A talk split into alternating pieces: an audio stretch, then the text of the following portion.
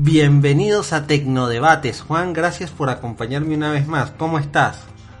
Gracias a ti también, emocionado porque ya ves que hemos platicado en el pasado acerca de, de medios de transporte por medio de batería. Ajá. Pues digamos que encontré en el marketplace y has visto que en Facebook que venden de todo. Ajá, ajá. Encontré una bicicleta, no es 100% eléctrica, pero vi que existen como eléctricamente asistidas. No Ah, sé si has sí. escuchado de ella. Sí, claro, así son. Este, las bicicletas eléctricas son así, de pedaleo asistido. Eh, de hecho, hay muy pocas que permiten funcionar solo de forma eléctrica porque las leyes en algunos países lo impiden, ¿no? Que no, no sé por qué, pero es así. Sí, es que según se acercan más a las motocicletas. Pero, pero no, no sé, encontré una en aproximadamente 400 dólares americanos. Y según esta seminueva. Mm. Así que voy a ver, a ver de qué hablan. Es una de, de, así como le decimos en la, en el mundo del celular, como de gama baja o de gama de entrada, digamos. Pero normalmente vale de 600, 800 dólares. Así que, no sé, me llamó la atención sobre todo porque, porque, para las subidas. Porque las subidas puede ser muy pesado, pero al parecer con esto es ligero. Veamos qué tal, no sé si tengas experiencia o has investigado. No, yo nunca he utilizado una moto, una bicicleta, perdón, eléctrica como tal. Eh, yo montaba bicicleta, pero normal, pues, sin, sin nada de ayuda. en mi Ajá. ciudad que es una pendiente, pues. Pues igual, siempre he batallado y, y hay veces que la pendiente está tan grande que me bajo la bicicleta y caminando. Pero quiero ver qué tal porque según la reseña dice que básicamente los watts que de potencia que o de fuerza que tiene la bicicleta es como si tuvieras ayudándote a pedalear a una persona profesional, como a un ciclista profesional.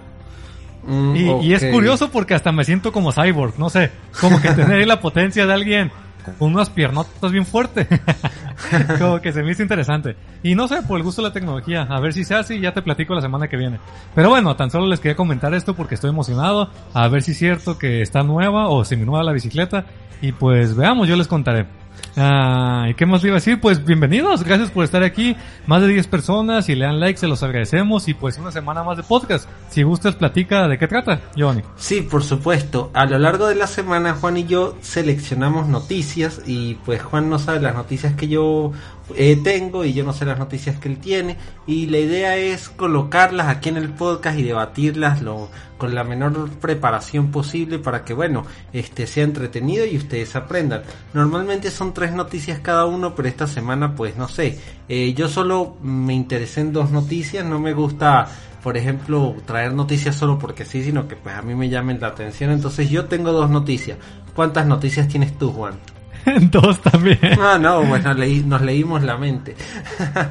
Y a ver si nos repetimos. Sí, a ver si nos repetimos, aunque no creo porque uno es un poquito eh, poco común.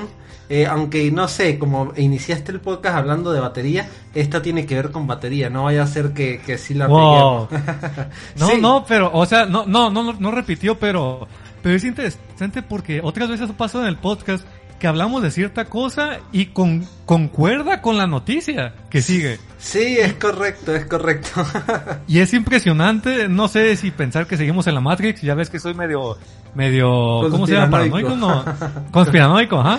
Y, pero es curioso que, que yo hablando de eso y coincide. A ver, a ver, platica. Sí, O, bueno. ¿A quién le toca? A ver, es el 38. El Sí, te toca. 38, me toca a mí, exacto, y eso era lo que iba, que cuando el podcast es número par, empiezo yo, y cuando es número impar, empieza Juan.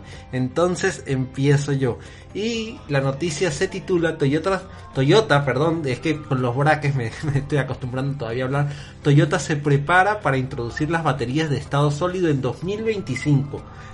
Y esto es un poco, mm, no sé qué, cuál sería la palabra apropiada, porque antes del coronavirus, este año se iban a celebrar las Olimpiadas de Tokio, cierto. Y en las Olimpiadas Ajá. de Tokio, Toyota iba a presentar un prototipo, un vehículo prototipo, o parece que era como un autobusito para transportar turistas, no lo sé, por ahí va la cosa. Pero la idea es que iba a ser el primer vehículo de batería de estado sólido. Y entonces ahorita dice que para 2025, entonces quizás con esto se refieran más que todo a la producción en masa. Porque bueno, ¿qué pasa? Eh, vamos a explicar rapidito. Una batería, eh, por ejemplo las baterías de ion de litio, que son las más utilizadas actualmente, aunque no, es- no es la única tecnología, también están las baterías de cadmio plomo, creo que, que es el nombre, que son las que utilizan los carros, ¿no? que es la batería pues que le da chispa a la o la- bujía. Aló. O las recargables de los noventas, como las que usaban los Game Boy y Sega. Ajá, exactamente, exactamente, Viejitas. exactamente. Las, porque la- la- actualmente las baterías de ion de litio trabajan de la siguiente forma. Hay un ánodo y un cátodo, o sea, el ánodo y el cátodo son el polo positivo y negativo. En medio hay un electrolito. El electrolito se encarga de permitir que los electrones fluyan libremente. Bien, este electrolito es precisamente, digamos, ese compuesto de iones de litio que es líquido y es inflamable. Entonces, aquí tenemos varios problemas aparte de lo que es inflamable, ¿no? Eh, problema número uno, se degrada muy rápido. De hecho, yo creo que tú, Juan, me vas a dar la razón. Al año de comprar un celular ya se nota, ¿verdad? Que la batería Sí. se degradó justo al año.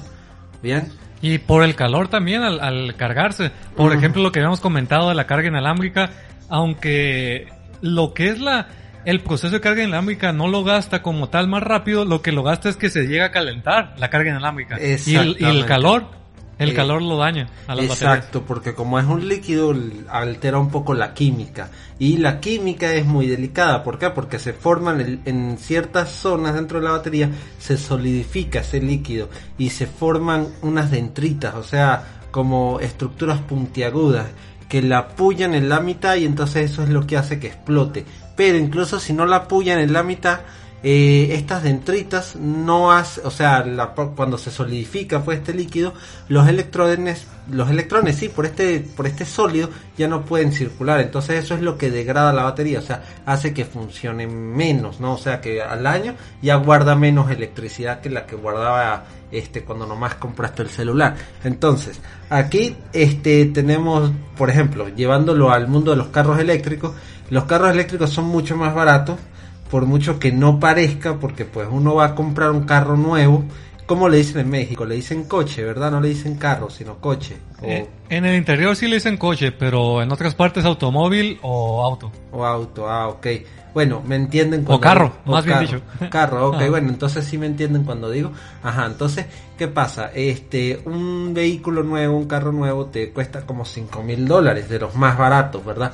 Pero uno eléctrico te va costando como 20 mil dólares, entonces pues está la creencia de que son más caros, pero es que lo que pasa es que si ustedes cuentan, por ejemplo, en, en un plazo de 5 años, con un eléctrico se están ahorrando muchísimo, muchísimo, porque la electricidad sale más barata que la gasolina y aparte, eh, pues si ustedes nunca han tenido vehículo propio, pues no es solo echar gasolina. Yo pensaba eso antes de tener mi primer vehículo, tanto moto como carro, pero no señores, hay que hacerle cambio de aceite, hay que hacerle mantenimiento a la caja, y por ejemplo si es caja sincrónico, hay que reemplazar los discos del embrague cada tanto tiempo, hay que reemplazar las bujías cada tanto tiempo. Y un vehículo eléctrico, pues, o sea, yo me pongo a leer y para mí es una, es el cielo, porque es solo cauchos y frenos. Y los frenos duran muchísimo, muchísimo, muchísimo, porque eh, tiene la frenada regenerativa, que es que puedes frenar con el motor y carga la batería al frenar con el motor. Entonces, los frenos duran como tres o cuatro veces más de lo que duran en un vehículo de combustión, en un vehículo de gasolina. Entonces, no tiene casi mantenimiento y el combustible, aunque no es combustible, pero ustedes me entienden, que es la electricidad es mucho más barata que la gasolina, al cabo de 5 años habrás ahorrado, no sé, más de un 80%. Bien, entonces los eléctricos son más baratos. Pero ¿qué pasa? Luego, más o menos de 5 años hay que cambiar la batería. Esto lo estoy, yo sé que me estoy alargando mucho, Juan, pero llegaremos al punto, ya estamos casi llegando. Y es que al... De las sólidas. Ajá, exacto, de la sólida. Entonces, ¿qué pasa? A los 5 años hay que cambiar la batería, correcto. Entonces, el componente más caro del vehículo eléctrico es la batería. Bien, entonces a los 5 años pues el gasto es un poquito grande, ¿no? Entonces, ¿qué ocurre? Que las baterías de estado sólido tienen muchas ventajas, porque primero, no se forman dendritas porque el electrolito es sólido, ¿ok? No es un líquido. Entonces, no se forman dendritas y por lo tanto tienen una vida útil de hasta 30 años. 30 años, entonces imagi- 30 años. Sí, exactamente, así está, así dice en esta noticia que tengo aquí, que Toyota asegura que sus prototipos van a durar hasta 30 años. Entonces, y tenemos dos implicaciones importantes. Para el mundo de los vehículos eléctricos, que si ya de por sí los vehículos eléctricos son más baratos a largo plazo, van a ser todavía más baratos.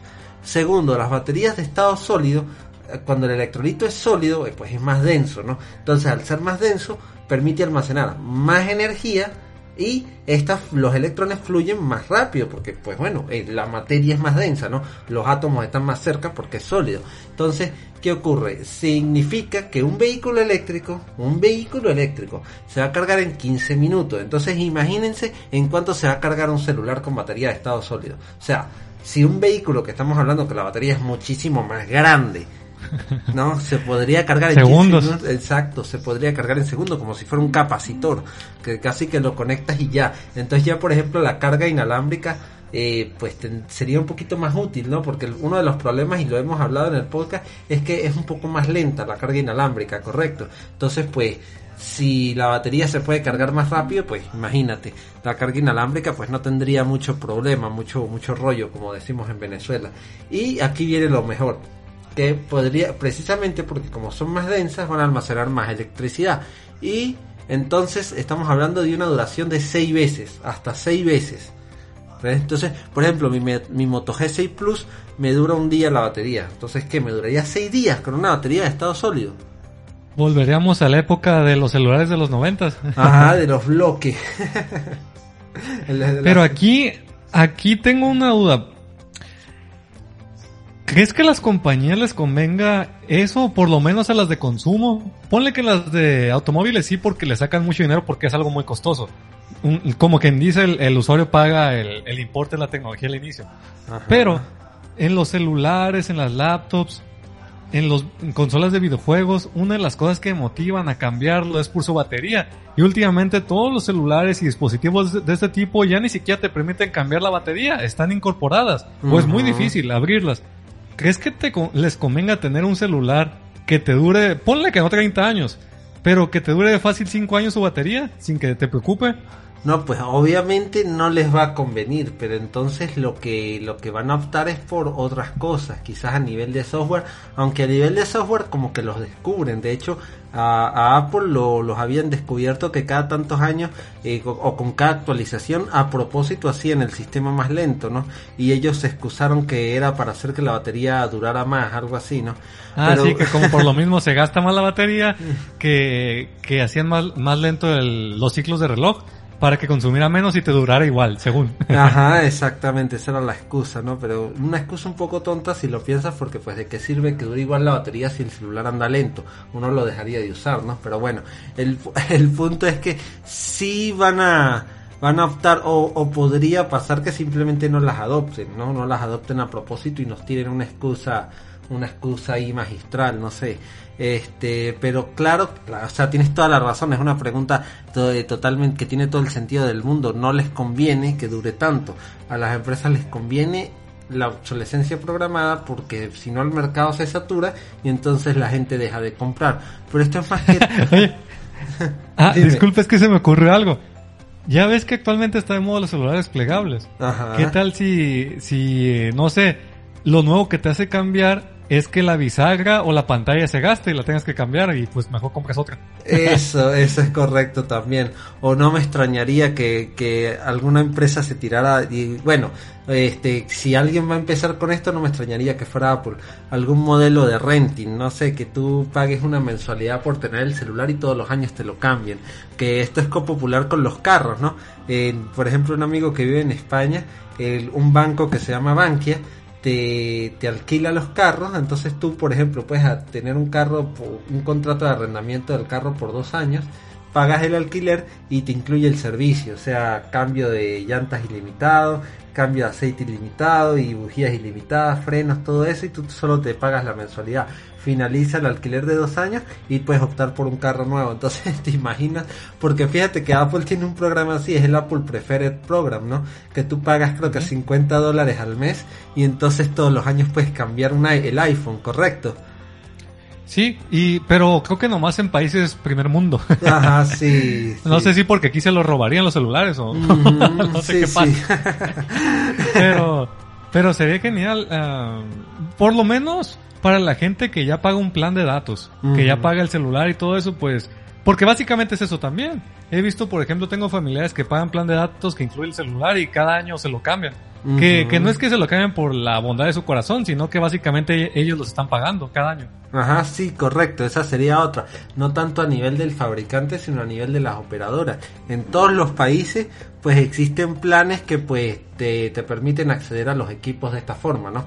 Eh, en Venezuela antes de la crisis existían y aquí en Colombia pues no me he metido mucho en ese, en ese mundo, así que no lo sé. Este, tengo mi G6 Plus todavía funcionando y pues quizás lo cambien unos meses por el G8 Plus o me espere otro poquito. Pero bueno, este, ¿qué te parece si pasamos a la siguiente noticia? Claro, pero antes quiero agradecer a las 23 personas que estamos en vivo. Al parecer esta hora les, les parece mejor. Como que hace mucho que no pasamos de 20 personas. Muchas gracias. Si le dan clic al botón de me gusta, se los agradecemos muchísimo. Gracias a ver si me ayudas. Aquí Giovanni, gracias a Mr. Mateo 899. ¿O no tienes el, el chat? Eh, sí, aquí lo tengo. Y Adrián Herrera que nos está diciendo curioso, critica mucho a Apple de obsolescencia y sus teléfonos son los que más duran. Pues sí, a nivel de software duran bastante porque tienen muchas actualizaciones, pero a nivel de batería pues tienes que tener suerte si un Apple, si un iPhone te dura 5 años. Pues la batería pues siempre se va a degradar por lo que acaba de explicar, por el electrolito líquido. Sí, y eso es en, en general, cualquier aparato, cualquier celular que. Que utilice ese tipo de batería. Aquí estamos hablando de la batería, más enfocado. Pero sí, a, a- a algo que, que a mí por, personalmente yo tengo un iPhone 11, que me gusta mucho es que, que este software del iPhone 11 lo compré el año pasado el iPhone. Estoy seguro que hasta 2024 lo podría seguir usando y actualizado. Ah, sí, la batería Pero- te dura. Ajá, ajá, si la batería me dura. Ese es el problema. Y bueno, ah, muchas gracias también a Max32, a DJ Siegfried, a ver quién más está aquí, Lalo Hikari. Muchas, muchas gracias. Y pues sí, continuamos con, con mi noticia y gracias a las personas que le dieron like, eso nos ayuda mucho. A ver. Noticia. ¿Oíste hablar lo de TikTok? Que el presidente de Estados Unidos lo, lo quiere banear. Yo sé a dónde vas con esta noticia porque yo lo publiqué en Twitter. Yo sé a dónde vas. Ah, Lo de Microsoft. Sí, lo de Microsoft.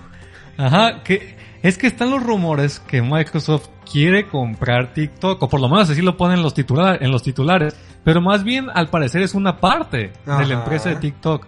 Lo suficiente como para que el gobierno de Estados Unidos permita que TikTok siga en Estados Unidos, porque la compañía americana lo va a tener, esa parte. Es, es curioso porque, porque si esto ocurre, no sé, como que otra vez Microsoft, eh, no sé, haciendo cosas de los chavos, no sé cómo explicarlo, como, como de ser una empresa de viejitos o de boomers, últimamente ama a sus developers, ama a sus usuarios y no sé, está haciendo las cosas bien y bien y bien y bien. Desde que cambió de CEO, ¿cómo se llama? ¿Nadella? Sí, Sí. Satya Nadella. Es que por alguna razón los, los, digamos, no sé, están como muy, muy de moda los CEO de ascendencia o de descendencia, perdón, india, porque tienen nombres, por ejemplo, Sundar Pichar, el de Google, como de la India esos nombres, Satya Nadella, también como de la India. No sé por qué, pero está como de moda eso. Sí, y, y se me hace curioso, pero a la vez uno podría decir, sí, Microsoft, para los que son fans de Microsoft, pero no crean que nomás Google tiene su panteón de Google, el de que mata empresas. ¿Qué pasó, por ejemplo, con, con el rival de Twitch? ¿Cómo se llamaba? Mixer, lo mataron, correcto. Ajá, a Mixer. Y eso que le invirtieron muchísimo. De hecho, sobornaron básicamente. Compraron, más bien dicho, a, a este ninja, que era el, el streamer más popular de Twitch, con millones de dólares. Y al final no se tocaron el corazón y dijeron, ¿saben qué? Esto no está funcionando. Ah, se acabó, bye bye. Que se, lo que hicimos que se vaya para Facebook, me parece. Sí, sí, correcto. O sea, yo la jugada de Microsoft la veo en el sentido de crear un ecosistema de aplicaciones funcional, porque pues si lo piensas, eh, Windows Phone fracasó fue por parte de por falta de aplicaciones, ¿no? Y entonces, por ejemplo, YouTube, Google se negó con excusa a impedir que, que YouTube estuviera presente en Windows Phone y entonces eso terminó de digamos de dañarle la, de afectar no de crearle como una mala fama a Windows Phone de que no tenía aplicaciones pero entonces Microsoft está en eso está creando su propio ecosistema de aplicaciones entonces con TikTok Ah. se adelantaría muchísimo. Entonces ya con, si logra finiquitar esta compra de TikTok y logra controlar la filial estadounidense de TikTok, pues realmente ya van a tener un terreno ganado en materia de aplicaciones. Y pues ya hay otras aplicaciones que son bastante útiles, como por ejemplo Microsoft To Do, eh, Microsoft Teams, que pues este, está agarrando importancia con la cuarentena y creo que también se puede utilizar desde el celular, pero no estoy seguro.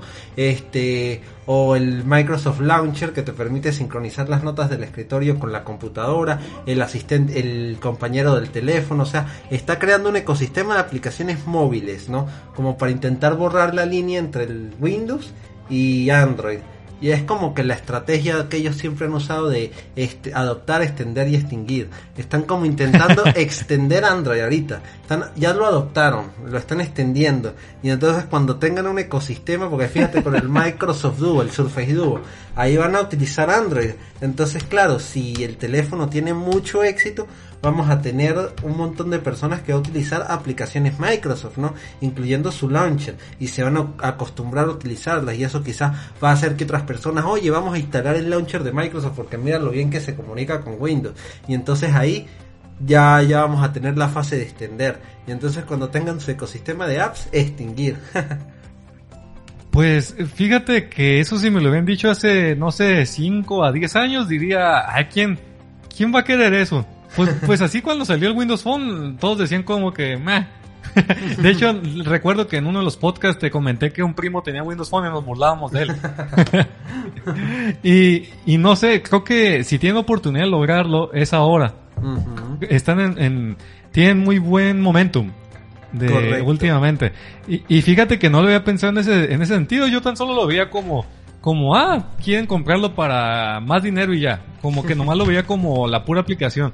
Pero ahorita que me comentas todo eso como el querer extenderse y generar sus propias cosas para no depender de servicios o de aplicaciones que son, no sé, Competencia. de Google o competencia, ajá, como que tiene mucho sentido.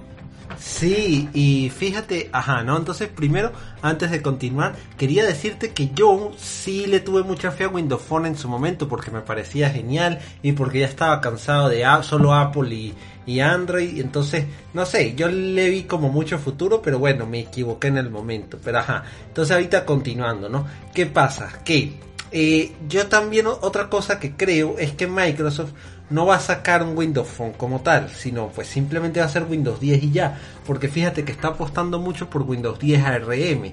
Entonces, ¿qué tal si al momento de sacar de que Windows vuelva a, los celulares, pues no va a ser un Windows diferente, sino va a ser el mismo de la computadora y ya? No ha pasado nada. Y de hecho, creo que lo mencionamos como en cuatro podcasts atrás, eh, cuando estábamos hablando de Windows 10 ARM eh, y estábamos hablando más o menos de que una de las limitantes era que pues no ejecuta aplicaciones Win32, las tiene que emular y entonces se ejecutan más lento y creo que tú me dijiste que quizás en un futuro los procesadores ARM sean tan potentes que pues la emulación ni se note, ni se sienta pues. Entonces quizás también ese es otro de los puntos que está eh, de los pasos que está esperando eh, Microsoft de alcanzar ese punto, ¿no? Sí, y pues, no sé, entre más competencia mejor. Creo que es lo principal. Nosotros como usuarios ganamos con la competencia. Eso es correcto. y gracias, gracias a las 22 personas que están aquí en la transmisión. Ah, si le dan like, se los agradecemos mucho, mucho, mucho. Y ahora, ¿qué te parece si continuamos con tu noticia? Sí, por supuesto. Y mi noticia es que ya eh, se filtraron las especificaciones del Motorola G9 Plus. Yo sé que este no es uno de los teléfonos más comprados, pero yo tengo el G6 Plus. Entonces por eso lo, lo quise mencionar. Me llama la atención de que, mm, no sé, esto es como una tendencia que, que inició el iPhone, creo. Que es colo- agrupar las pantallas en un cuadrado en la parte de atrás. Las va a tener así. Eh, de todas maneras, esto fue un render no oficial. Todavía no, no se sabe con seguridad si va a ser así, pero se piensa que es así. Ajá, ¿A qué entonces te refieres como con agrupar en un cuadrado? atrás tiene un cuadrado y están las cámaras ahí en un cuadrado. Ah, ok, ok, te refieres a la... Sí, sí, y recuerdo que al principio la gente se burlaba que decía, ah, me da... ¿Cómo? Tripofobia, creo que se le llama. Sí, es tripofobia, ¿verdad? Tripofobia, pero no, ¿a qué se refiere? ¿Miedo a qué? Ah, miedo a... No sé si has visto como imágenes como de, de panales de abejas o que son como muchos circulitos o, o hexágonos Ah, y que son figuras así que, que dan cosa. Ajá. Mucha gente decía que les daba tripofobia por ver ahí tan, las lentes de esa forma del iPhone. Mm. Y, y la gente se burlaba, se burlaba. Pero actualmente tiene razón, como que, que ya las empresas ya ni siquiera se preguntan si es buena idea o no, como que nomás lo copian, porque saben que va a vender más. Sí, correcto, qué, qué triste. Hasta triste si lo piensas, ¿no? Sí, sí. Pero, no sé, ah, es que es, el- es la tendencia, es la tendencia. Lo que yo quiero ver es que el módulo de la cámara esté al ras del celular y que tenga las, las características de poder hacer zoom y que tenga buena lente y todo eso, sin necesidad de que salga la protuberancia, o cómo se llama, como la bola ahí. Sí, ajá, como la, como de forma superficial, pues. Ajá. Me pregunto si estamos cercas para ello, ¿qué se necesitará? Porque de todos modos va a ser, no sé, siento que simplemente va a ser que la tecnología se haga más, no sé, los electrónicos más microscópicos o no sé, más pequeños, no sé cómo explicarlo. Claro, para allá vamos, que se hace todo más pequeño. Yo de hecho incluso me imagino que llegará un punto en el que las cámaras de los celulares serán tan potentes que las, incluso las cámaras profesionales dejarán de existir. Porque ya dejaron de existir las cámaras domésticas, ¿no? ¿Quién tiene una cámara doméstica? Nadie. ¿Y para qué? Mi, mi tía todavía tenía la que de, la de la Pentium 4, pero, pero ya ves que ya le conseguimos el celular, pues ya, ya, ya está habla en WhatsApp. Ah, ya bueno. empieza, ya empieza a enviar imágenes de piolín, de ese de los Looney Tunes. Ok, ya se convirtió en toda una tía violín. Así es. Pero lo bueno, lo bueno. ya por lo menos han logrado que se actualice un poco, ¿no? Sí. Entonces, bueno, pantalla IPS de 6.4 pulgadas Full HD Plus. El SoC es Snapdragon 720, 4 GB de RAM, pero se cree que va a haber una versión de 6, 128 GB de capacidad de almacenamiento, que no se diferencia mucho del G8. Y lo mismo con la RAM. De hecho, yo tengo 4 GB de RAM, pero yo me imagino que eh, cada año utilizarán una tecnología de RAM diferente que sea más rápida, ¿no? Bueno, por lo menos espero eso, ¿no? Este, tres cámaras traseras y una frontal. El mío, el G6 Plus, tiene dos, si no me equivoco, dos traseras y una frontal. Eh, batería de 4700 miliamperios, compatible con carga rápida, está bien, casi 5000 miliamperios, imagínate. Android 10 y lector de huellas dactilares integrado en la parte trasera. No sé por qué eh, veo que más y más gama medias lo integran en la parte trasera, porque el mío lo tiene en la parte delantera. Bien, pero ya el G7 Plus lo incluía en la parte trasera. Entonces no sé qué tendrá que ver, si será una facilidad de uso. Puede ser, sí, porque si uno lo sostiene con una mano, pues es como que incómodo bajar el pulgar o cualquier otro dedo hasta la parte de abajo donde suelen colocar el lector de huellas. En cambio atrás, pues uno ya tiene el dedo índice a la mano. Creo que es por facilidad de uso, ¿no? Y ajá, ahora el precio, bueno, aquí en la página donde yo lo estoy viendo, donde estoy viendo la noticia, que es muycomputer.com, el precio está en euros, pero lo podemos redondear facilito a dólares, 277.15 euros, esos son como 250 dólares más o menos, bien. Y bueno, eh, no sé qué tal le... ¿A ti, ¿Tú qué piensas de los gama media, Juan? No, sé si te lo he preguntado antes. Es que en Android siento que es la única opción. Como que si ya, ya tienes todo lo necesario en, en un celular gama media, ya tienes, ya puedes tener buena cámara, buena, buena batería, buena pantalla. ¿Para qué gastar tanto en gama alta si hasta, hasta más caro que un iPhone? Muchas veces los gama alta de Android están más caros que un iPhone. Y, y no sé por qué, o, o por lo menos al mismo precio. Y, y a ese precio pues yo preferiría iPhones por el simple hecho de que los procesadores son más rápidos y aparte de, del sistema operativo que dura más tiempo. Entonces en Android para mí la única opción es gama media. En eso puede vencer a, a iOS, eh, a Apple. En el sentido de que te sale más barato y, y digamos que tienes el 80% del mundo de gama alta. Para mí siento que es lo, lo bueno. Y, y lo curioso es que la gama baja vale poquito menos nomás. Como que ni siquiera conviene. La gama baja creo que es de lo peor que puedes gastar. Porque gastas nomás que 50 dólares te ahorras y está mucho peor. 100 dólares. Sí, No y aparte son los que menos duran, ¿no? Ajá. Como que es preferible ahorrar un poquito más. Y, y no sé, ese es mi punto de vista. Jamás he tenido un celular Android gama alta desde... Creo que tuve un Samsung Galaxy 2. Pero en ese tiempo, un Galaxy 2, que era la, la gama alta Android actual, estaba a años de la gama media. Mm. Por lo menos yo recuerdo eso, que la gama media y gama baja están casi igual. De hecho, creo que ni existía. Creo que, que ahí decía, solo un celular tipo Galaxy o un celular barato. Siento que, que no hay mucha diferencia. Sí, correcto. Y este iPhone como que tiene un modelo barato, pero no es tan gama media, es más como gama media tirando a alta, que o no sé si lo sacaron en la última edición del iPhone, la o sea, eh, creo que es el modelo SE, correcto, ¿no? Es que de, de hecho, sí, digamos que tienes tres niveles. El gama baja, que sería el equivalente a un gama media Android, pero tiene el procesador más rápido. Es lo curioso, que en el exterior, lo que es la pantalla sí es muy gama media baja, pero lo que es el procesador es de gama alta. Es mucho más rápido que cualquier Android actual. Mm, O, o no, creo que ya sacaron un nuevo Snapdragon que ya es eh, casi igual o un poquito más rápido, pero digamos que el A13 sigue siendo de los más rápidos.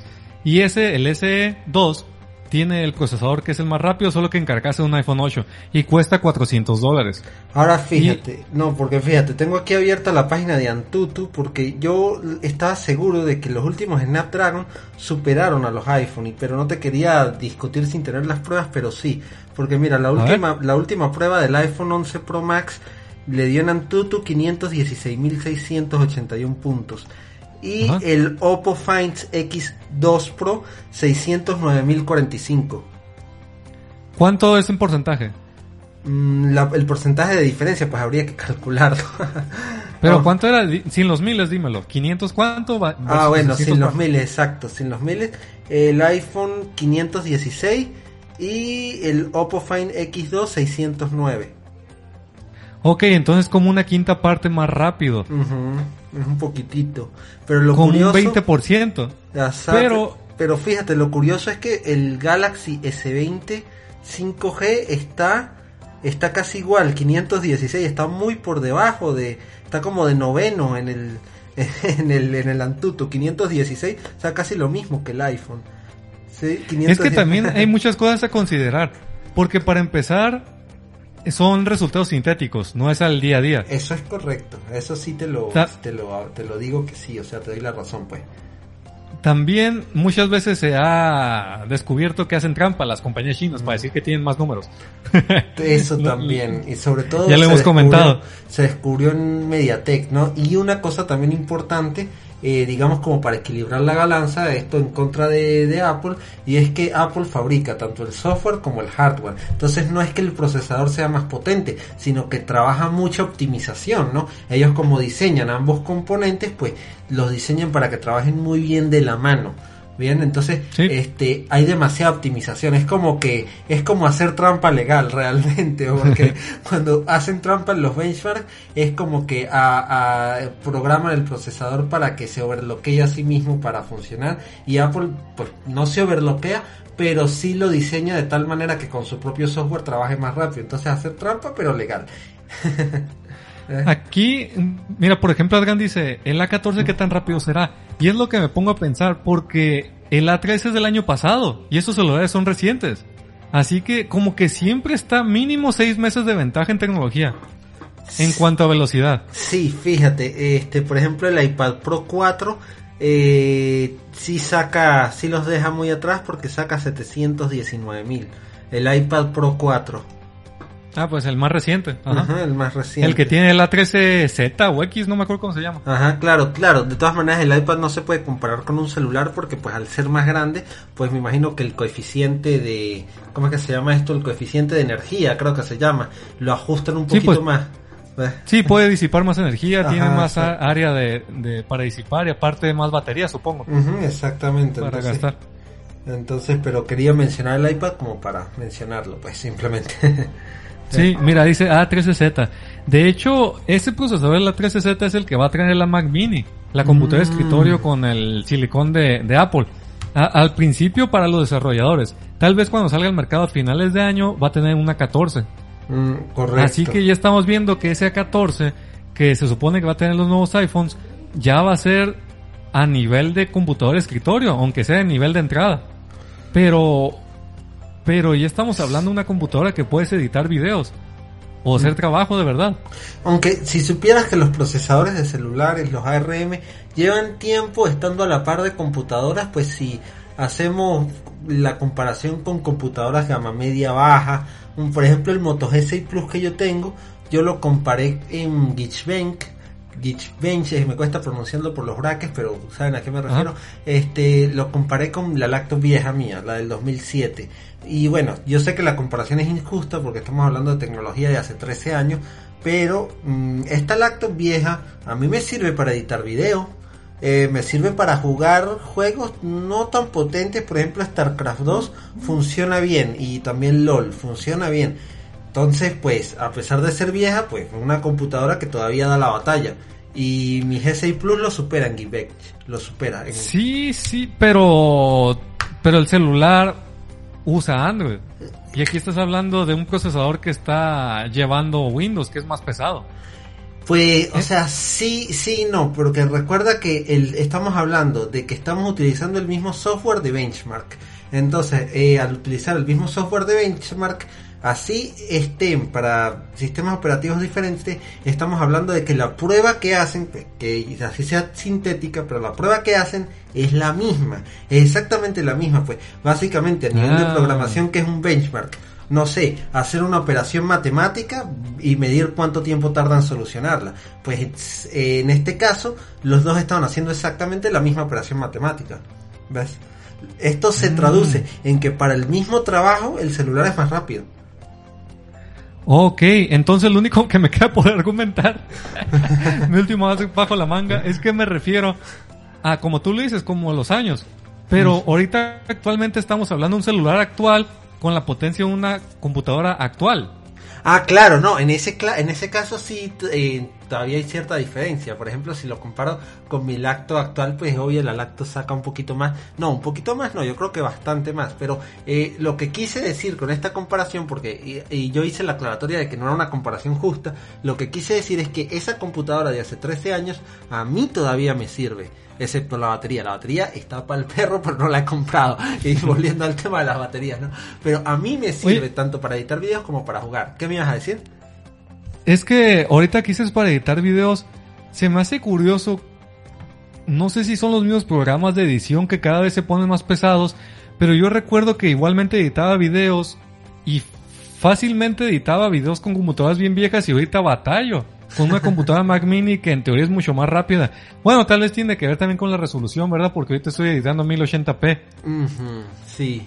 Pero tú también editas a 1080p, ¿no? Sí, yo edito a 1080p, correcto. Eh, para editar no me, digamos, no me estorba mucho, el programa me funciona bien, sino es al momento de renderizar. Mientras más la resolución, tarda más en renderizar. Eh, en mi caso, eh, yo lo que hago es que la vista previa la coloco en la menor resolución posible este ah. y entonces así no no batallo tanto para editar cuando la coloco alta es que bueno lo que pasa es que yo le estoy utilizando eh, más le estoy exigiendo a mi computadora actual más RAM de la que ella tiene yo tengo 12 GB de RAM entonces Sony Vegas Adobe, Adobe After Effects y Photoshop al mismo tiempo cuando estoy editando. Entonces, me queda como 90% la RAM ocupada. Debería de ser, o no sé si has hecho ya un video que sea del tipo, en realidad necesitas una, una laptop gamer o algo así. y que des el ejemplo de qué es en verdad lo que necesitas y qué es lo que, lo que quieres comprar. Porque, por ejemplo, tú trabajas de esto. Y si una computadora de ese año te funciona, como que hay muchos es que yo recuerdo, siempre le recomiendo a mis seguidores del canal Juan Villalbazo que, que no le vayan a decir a su familia, no mamá, me voy a meter a, ingeniería y necesito un laptop gamer. Qué mentira, nomás quieren que les compren para ponerse a jugar. Correcto, sí, es verdad. Porque uno cuando empieza a programar no necesita tanta potencia. Realmente un arquitecto, un estudiante de arquitectura sí necesita potencia porque AutoCAD que es el programa más usado en arquitectura, sí necesita muchísimo, muchísimo este computador. Eh, o por ejemplo alguien que vaya a estudiar cine, eh, si se quiere dedicar a la animación, por ejemplo, y vaya a utilizar Maya o 3D Max o incluso Blender, eh, va a necesitar buen computador. Ahora, la laptop vieja, la del 2007, yo no le saco la chicha como a la nueva. Yo a la laptop vieja, pues ahí sí, sí. si abro Sony Vegas solamente o si After Effects solamente los tres programas a la vez es solo en la nueva, ¿no? Sí, pero también en la programación, por, por lo menos al momento de iniciar, hasta puedes hacerlo con un programa de editor de texto. Ajá, eso es correcto. Por- sobre todo con la programación web. Pero muchos que van a iniciar, que van apenas su primer semestre, ya andan pidiéndole a su familia que gasten en una laptop gamer de dos mil dólares y se me hace injusto para la familia. Sí, una Lenovo que- Legion. Ajá. Creo que, y lo peor de todo es que cuando por fin empiecen en- a utilizarla para trabajo de verdad, ya que no se usen emuladores o, o programación con interfaces gráficas o cosas así, ya se va a hacer media vieja, porque ya, ya han de haber pasado cuatro años. Ajá, exactamente, sí. Eh, es triste, sí. Aquí la Di- Lenovo... dice Adrián. Dime. Ah, es que dice Adrián, jugar videojuegos es parte de la carrera. Es parte de la carrera, ajá. Sí, este, aquí la Lenovo Legión y esto también va para los que son de Colombia, Daniel Martínez, que es una de las lactos gamer así medio famosita, sale 5 millones de pesos. Esos son creo que como 1500 dólares, ¿no? Más o menos. Allá en México, ¿cuánto sale una laptop gamer? Pues de hecho acabo de comprarle una para mi, para un familiar mío y, y nos costó el equivalente a, a ver, deja hacer cuentas, distribuyo 700, como 900 dólares, Mmm, ok. que es la, la, ¿cómo se llama? Acer Nitro 5. Ujú. Pero la versión 2020, que se me hace muy bien para empezar, tiene, tiene para ponerle su, su disco duro hasta normal o estado sólido con la entrada esa de la SATA, lo, lo normalito. Pero aparte tiene dos entradas M2. O sea, Mm. y aparte le puedes poner sus dos slots de memoria RAM. Está súper actualizable, súper fácil la, la- el acceso y aparte tiene teclado con luz, ah, la pantalla 1080p, ah, el procesador un i5 en novena generación, ah, también tiene, ¿cómo se llama esto? El- la tarjeta gráfica o las gráficas tiene la 1060, me parece. La GTS, la GTX 1060 creo que se llama. Y creo que por 900 dólares. es- Ah, no, miento, le costó 16 mil tantos pesos, sería como 800 dólares. Mm, Se- pues se me está, hace muy bien. está económica, pues sí, se siente, está Ajá. económica. Aquí Y pues, aparte, ah, ah, disculpa, ya el último. Aparte No, de puertos, tiene, tiene el puerto USB-C. Que es, creo que es Thunderbolt hasta eso. O, o tal vez no va a ser su Mm. USB-C. Pero aparte tiene su USB 3.1, su, su Ethernet, su HDMI. No sé, está muy bien. Estaría, no sé, no sé, está, está perfecto. Hasta le, me, me dio envidia. no, pues sí, mi laptop es gama media, no es, no es así de gamer, pero yo la uso para jugar y hasta ahora no me ha, no me ha quedado mal. Lo que pasa es que claro, yo no, no sé, yo no utilizo juegos tan potentes. Mis juegos son StarCraft 2, StarCraft Remastered, de Heroes of the Storm y League of Legends actualmente. Entonces, pues, quizás por eso no me ha quedado mal, porque yo tengo una tarjeta gráfica de 2 GB, tarjeta gráfica de 2 GB, 12 GB de memoria RAM y 5 de octava generación, Optane de 16 GB, que pues sí ayuda a que arranquen los programas más rápido. Y qué es lo otro, ah, y este es procesador Intel de la serie U, eh, no de la serie W. Yo me imagino que esa que le compraste a tu familiar era procesador de las H. Ah, H, claro, es U y H, no W, perdón. O sea, eso lo que dice es el coeficiente energético, ¿no?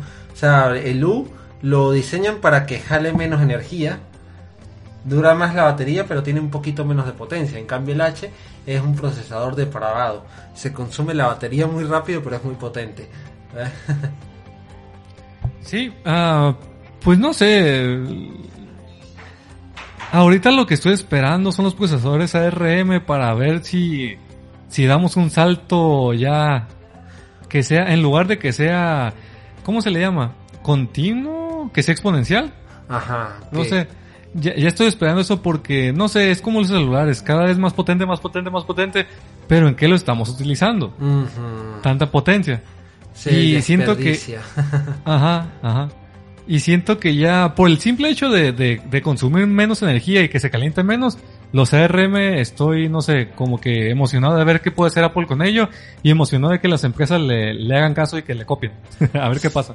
Sí, yo creo que realmente la- las lactos del futuro, las computadoras del futuro, pues van a ser nuestro celular.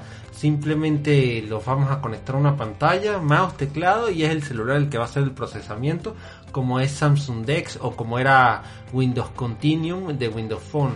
Eh, porque realmente pues la mayor parte del procesamiento del celular se desperdicia y actualmente un procesador de celular puede hacer el trabajo de una computadora de escritorio Claro, depende, ¿no? Si por ejemplo nos ponemos a editar video con nuestros celulares, quizás si nos quedemos un poquito cortos, pero por ejemplo, mi mamá, que es profesora, ella qué necesita? Pues Word nada más. Y es un celular perfectamente lo puede hacer.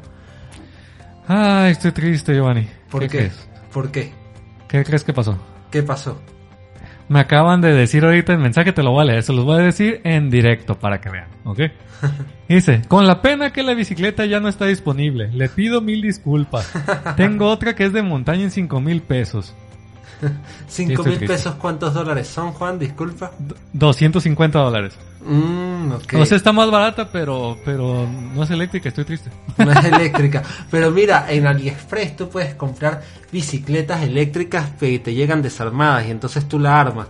No sé si en tus otros canales puedes hacer un video de armando la bicicleta. De hecho, estaría bueno. Sí, tengo el canal Tacaño por las compras, que es de unboxing. Porque igual que tú, como que mejor sacar un, un canal de unboxings para no, no revolverlo.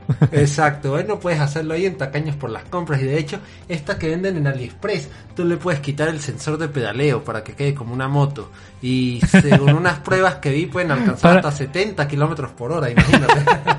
Eso es más rápido que mi carro muchas de las veces. No, hombre, para que me mate a gusto, para que, que si me voy a dañar, el- si me rompo un hueso, que sea de verdad. Sí, sí. Yo tengo No, pues. ganas, yo tengo ganas de comprar una bicicleta eléctrica y llevarla para Venezuela porque este hay mucha escasez de gasolina por la crisis y ahorita pues Estados Unidos ha encrudecido, no sé si está bien dicho, sí está bien dicho, encrudecido las sanciones porque pues el gobierno dictatorial nada que quiere salirse, entonces pues ahorita casi que no hay nada de gasolina y pues la bicicleta eléctrica creo que resolvería mucho cuando yo vaya a visitar, ¿no? Cuando pase el virus, por supuesto. Ah, pues sí. Sí, sí, sí. Pero bueno, ya, ya para responderle ahorita al señor en- eh, de manera enojada. Digo, de manera amable. Decepcionada. Sí, es- estoy casi seguro que alguien le ofreció más dinero. No es que no la tenga. Puede ser, sí, es posible. Es por eso que, que llegue rápido se hiciera la venta, pero pues ni modo. Sí, sí, sí. Bueno, la noticia tiene que ver con celulares. Creo que este podcast tiene que ver con aplicaciones y celulares, porque es el único que hemos hablado. Sí, sí. Tiene que ver con que se supone que este lunes ya sale a la venta el Pixel 4a. Mm, Así que, que es curioso porque es muy parecido en especificaciones al celular que me mencionaste. mm, Ah. el, G, el G9. Ajá, porque mira, 128 GB, Snapdragon, es una versión más potente, 730, pero Es- es de la misma línea, me parece. Sí, más potente, o sea, como que es la versión siguiente, porque este era el Snapdragon 720 el- y este el 730. Sí, sí, es un poquito más potente porque es el, el que le sigue, pues. Ajá, pero tiene menos miliamperios hora, a 3140. Mm, ya como poquito, ¿verdad? Porque yo Ajá. veo que la mayoría de teléfonos actuales están viniendo de los 3500 De para 4000, arriba. ajá. 4000, Sí. ajá. Pero tiene pantalla OLED, ah, múltiples cámaras, etcétera. Lo normal que se esperaría y 349 dólares. Creo que es un buen precio, sobre todo que, que es de Google y le da más, más soporte, o por lo menos lo trata mejor. Sí, de hecho los Pixel creo que se actualizan casi como los iPhone, ¿no? Casi que por 5 años, algo así. Pues creo que son mínimo dos años. Lo que sí es que más rápido que los demás. Mm, ok, más rápido del primerito. Sí, y pues es lo que quería decir por el momento. Y fíjate que ahorita me acaba de hablar mi, mi papá, no sé qué quiere, entonces estoy medio apurado porque es raro cuando me habla, cuando me habla es porque necesita algo, así que creo que vamos a tener que dejar esto ya para terminar. Sí, no, entonces... nomás dime, nomás dime, ¿se te hace caro o se te hace bien el precio? Porque creo que le bajaron 50 dólares al, al 3A. No, pues teniendo en cuenta de que es un gama media, pues yo me quedo con el Motorola porque el Motorola son 250 dólares, o sea, me estoy ahorrando 100 dólares y tengo más batería. Yo no soy de sacarle sí. mucho la chicha a los teléfonos, como decimos en Venezuela, o sea, no utilizo todo el poder de procesamiento y por eso me inclino más por los gama media. Mi, lo más importante para mí es la batería, que me dure más de un día, entonces pues 4700 Ah, miliamperios versus 3100, oye, no, realmente me quedo con el Pero también tiene pantalla LED, no recuerdo. Eh, no, es IPS creo que dije.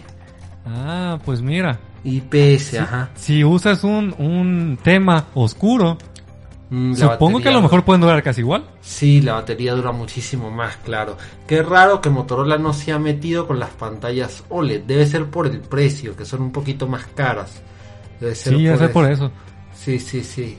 Sería interesante poner a prueba la batería con la pantalla OLED de 3100 versus IPS 3700. Con un tema oscuro. Ajá. sí, Sí, sí, sí. Es correcto. Pero bueno, antes de despedirnos, quiero agradecer a las personas que estuvieron aquí. Hoy tuvimos un poco más de afluencia, o como se le dice, un poco más de gente. Sí. Muchísimas gracias. ah, les agradecemos mucho y recuerden que tenemos un curso de éxito en YouTube y negocios en línea desde casa. Mm. Link aquí en la descripción. Que de hecho Giovanni ha estado creando lecciones nuevas y yo también a partir de cuando ya me mude de, casa por fin voy a empezar a subir lecciones nuevas también. Está siendo un éxito porque hasta lo han puesto en, en- como destacado en Udemy y les agradecemos mucho, les ha gustado y les compartimos toda nuestra experiencia de que cuánto ganamos, cómo lo hacemos, cuánto batallamos, ah, cómo hacerle para, para tener éxito. No que te vas a hacer millonario ni famoso, sino para tener ahí tu, tu dinerito, tus 50, 100 dólares mensuales. De hecho, estoy seguro que si pones en práctica lo que te enseñamos, fácil, fácil, recupera los 10 dólares que te va a costar el curso. Fácil. Claro, claro. Y se puede convertir a la larga porque un- hay una cosa importante de YouTube que no es que uno con el primer dinero ya puede, con el primer video ya puede vivir de eso, pero a la larga si tienes suficiente constancia pues puedes hacerlo una forma de vida como Juan y yo que vivimos de eso. Entonces pues Así el es. curso te va a ayudar bastante. Lo puse en el chat. Ese es el, Ah, el enlace, el enlace acortado eh, para el curso. Yo la clase que subí el lunes este, trata de cómo optimizar los metadatos al momento de la subida para que tengas buen SEO en el video, o sea, SEO para YouTube y así tu video aparezca más en, que si en los resultados de búsqueda, que si en las sugerencias. Entonces, pues esa fue la última clase que subí, te va a ser de mucha utilidad, así que bueno, este, si nos quieren apoyar, pues compren el curso.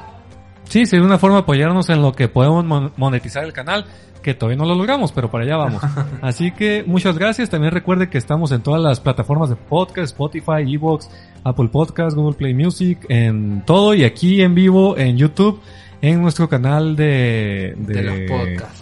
De los podcasts. ¿Cómo se llama? Aquí está Tecnodebates, yo, yo Code y Juan Villalbazo. Sí. Así que pongan eso, Tecnodebates, yo Code y Juan Villalbazo y les aparecemos. Exactamente, y una, una cosa en primicia, el Rubén, el anfitrión del canal de Windows Desatendido, me había pedido por Twitter que él quería aparecer como invitado aquí en el podcast. ¿Qué opinas Uy. de eso, Juan? Sería genial, Opino ¿verdad? que, que es tan primicia que ni yo sabía. Sí, yo no te había dicho, se me había olvidado.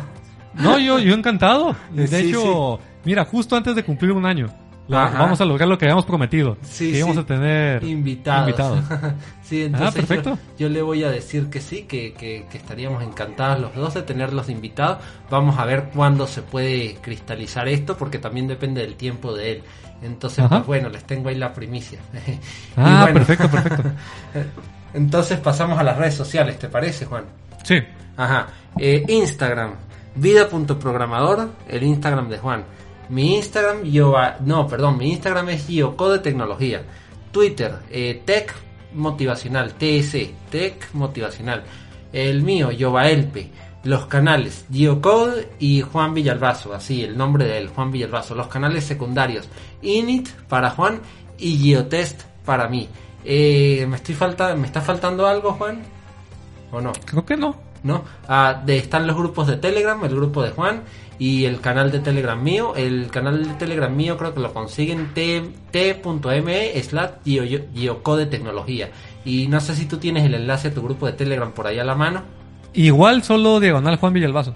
Ok, listo, listo. Entonces ahí los tienen. Y bueno, gracias Juan por acompañarme en este podcast. Gracias a todos los que estuvieron. Y bueno, feliz domingo a todos. Hasta luego.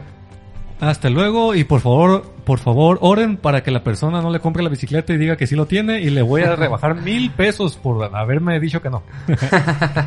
Excelente. Esperemos. Bueno, pues hasta luego. Gracias. Chao.